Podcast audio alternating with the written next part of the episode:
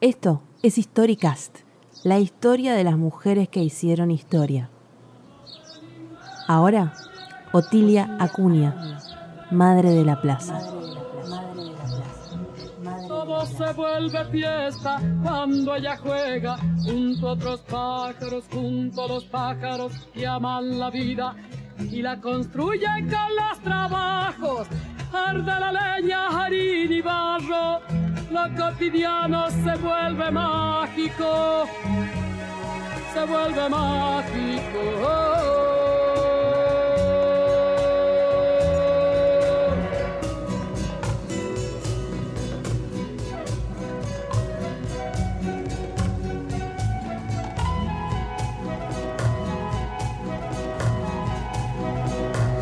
La única lucha que se pierde es la que se abandona.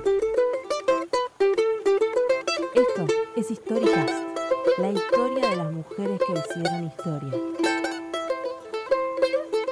Otilia Acuña nació el 16 de marzo de 1920 en el Hospital de Caridad de la ciudad de Santa Fe, hoy llamado José María Cuyen.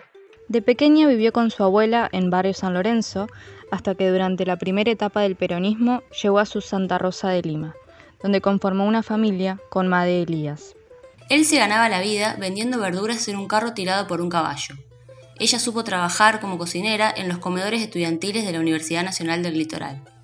Así transcurría la vida junto a los seis hijos que tuvieron, en una humilde vivienda con una pieza de adobe que se fue haciendo de a poco, peleando día a día para combatir la pobreza.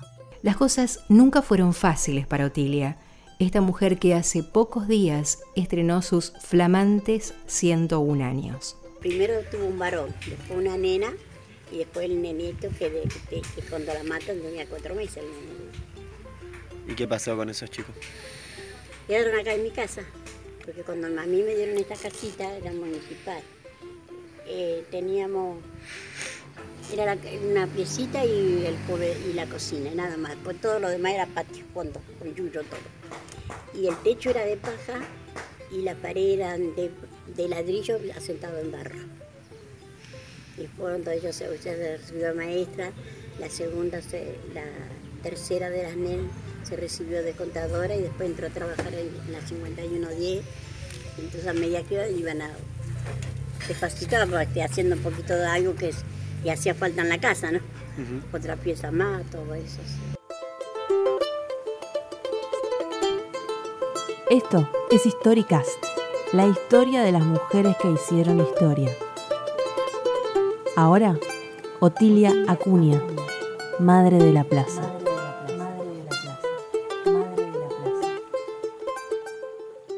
Pero todo cambió la noche del 11 de abril de 1977, cuando su hija Nilda fue asesinada en la casa familiar por un grupo de las fuerzas represivas. Esa casa ahora lleva su nombre y el de su compañero, Luis y Nilda Silva 4538. A partir de allí, la vida de Otilia, con 60 años, se transformó para siempre. Nilda era su tercera hija. Poco tiempo antes de recibirse de maestra, había ido a la iglesia del barrio a hablar con el cura Osvaldo Silva quien luego dejó los hábitos, a decirle que quería enseñar catecismo. Con el título en la mano, comenzó a trabajar en la Escuela Parroquial de Santa Rosa de Lima. Eligió ser maestra en los grados radiales de la escuela, en la zona más desamparada del barrio, recuerda el ex sacerdote. Allí la joven conoció a Luis Silva y juntos comenzaron a trabajar en la vecinal 12 de octubre para lograr mejoras en un barrio eternamente postergado por todos los gobiernos de turno. Plagados de promesas sin cumplir. En ese marco nació y se desarrolló su relación.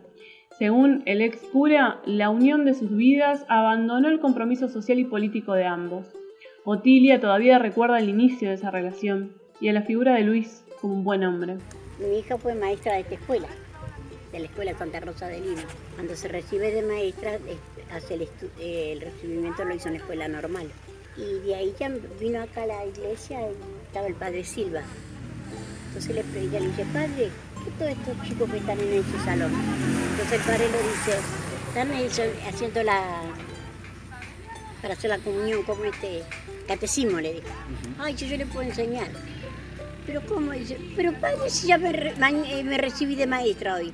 Dice que el padre queda medio como emocionado, así no creer, porque que en el 66 dice que una chica se recibiera de maestra en Santa Rosa de Lima era de no creerlo. Esto es Historicast, la historia de las mujeres que hicieron historia. Ahora, Otilia Acuña, madre de la plaza.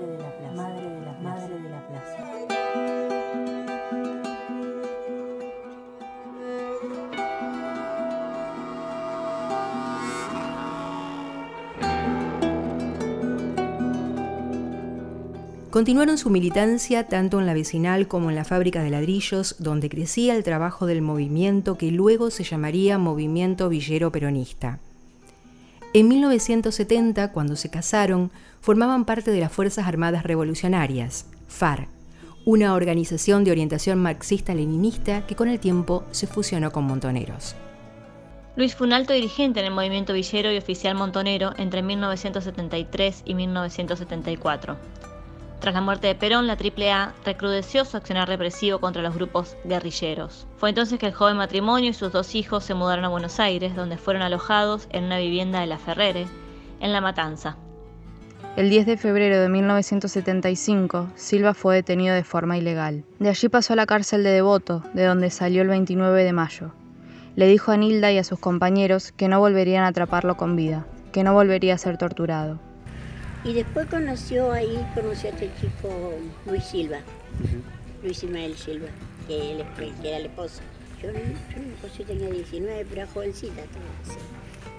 Y tuvo, el, tenía, primero tuvo un varón, después una nena, y después el nenito que, de, que cuando la matan tenía cuatro meses el nenito. Y porque esto intervino, fue el ejército el que anduvo en estas cosas porque a ella, claro,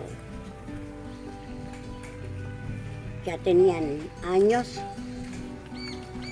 ella ya tenía años de estar en la iglesia, de maestra acá en la escuela iglesia, pero lo que pasa que nunca buscó pedir ayuda a los políticos, siempre y todas las cosas que le hacían, hacían, ellos pedían, iban a lo mejor a un negocio, no tienen esto que nos hace falta y así. La pareja tuvo a su tercer hijo, residiendo en Resistencia Chaco, en la casa de Mirta, otra de las hijas de Otilia. Finalmente, el 11 de noviembre de 1976, Luis desapareció. No hubo constancia de su paso por ningún centro de detención legal o clandestino. Desde entonces, Nilda comenzó a ser el blanco. En 1977, la joven mujer junto a su madre y sus tres hijos bajaron de un colectivo e hicieron apenas unos metros hasta su casa. Mientras Otilia cocinaba, Nilda cambiaba a su bebé de meses. Golpearon la puerta preguntando por ella. Otilia salió a la calle con sus nietos y su esposo. Y su esposo. Comenzaron los disparos que apenas se calmaron unos instantes ante el pedido de ir a buscar al bebé. Nilda salió con los brazos en alto, sin armas, pero los represores dispararon contra ella y la mataron, así, a la vista de sus padres e hijos. El cuerpo de Nilda lo reconoció su hermana y fue entregado a la familia luego de las gestiones de Monseñor Vicente Saspe. Cuando veníamos nosotros, ya, se había casado ella, venía con el nene, y entonces me dice, mami, mire, que hay, hay bajo esos árboles, dice, hay, hay unos autos de parecen policía. No, le digo que una señora está enferma, porque sí, la una de él que ahí estaba enferma. Y, entra, cuando entra golpean las puertas, entonces el nene más grande, que fue el primero que nació, sale y dice, abuela la matan a mi mamá, porque la dice, está un vigilante volcando la mano y tiene arma ahí. Entonces salí yo y le digo, dice, están en Isla No, no está, porque le dije a mi que ya te Llámela, dice, porque está. Entonces ella se entrega, tiene para por el otro lado para entregarse. Y yo quedo acá. Porque entonces no, lo, el tapial este que teníamos era cañaveral. Cuando estoy ahí parada, se cruzó uno de enfrente. Le digo yo, por favor, no la mate, que tiene un niño de cuatro meses. Al pollo colombino. Y cuando le digo así, él cruza, pero yo diría que cruzaba para hablarme. Y cruza, y entonces me dice, se calla la boca o le, pego o le pongo un tiro. Y yo me había puesto el revólver acá. Se le pegó un tiro, a rato yo, tum, tum, tum, tum, Y yo estaba parada acá y mi hija cayó. Porque no vinieron a buscarla ella, sino a matarla directamente.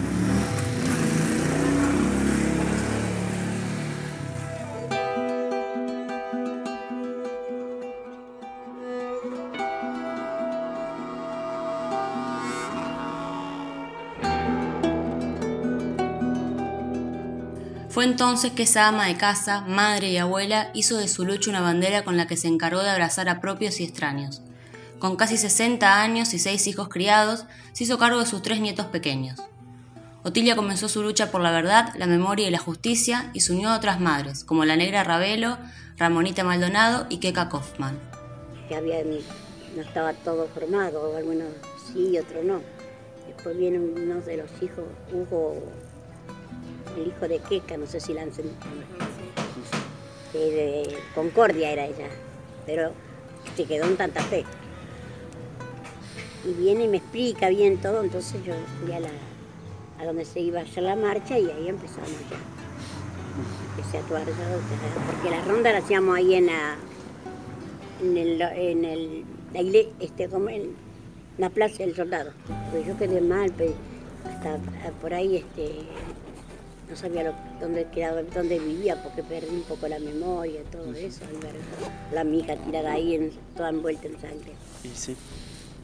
La mayoría de todos éramos madres, algunos le, algunos le habían faltado las hijas que estaban embarazadas, que ¿qué hicieron con la, había una que estaba, que lo tuvo y no, no sabía, le preguntaban qué hizo con la nena, era una nena que había nacido, y no sabía nada, fue un cambio total después, sí. Hasta ahora yo fui a, denunciarla, a denunciar todo acá con la que era, era gobernadora.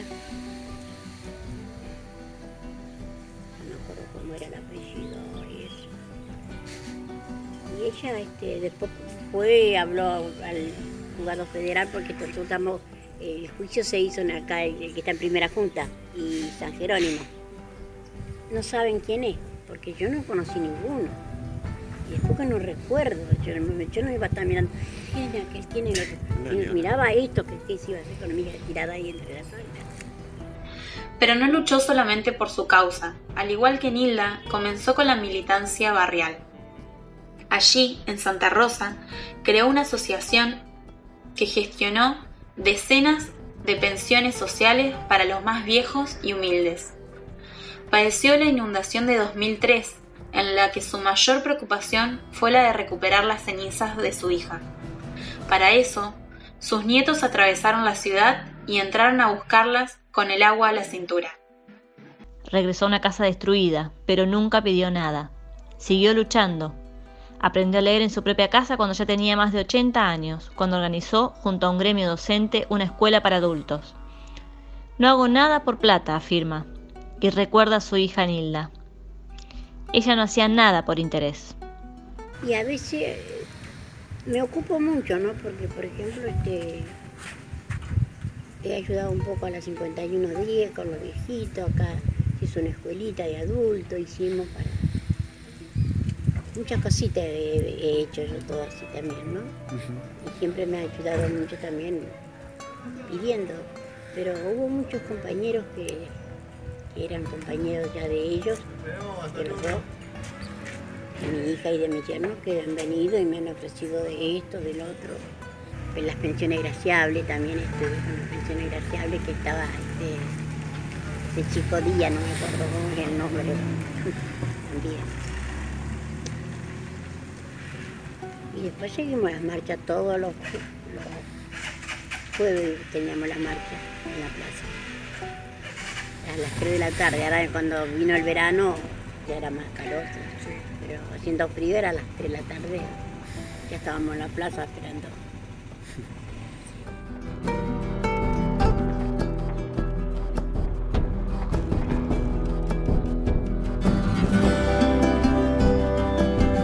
En Valeria, su nieta del medio, creció la semilla de Nilda.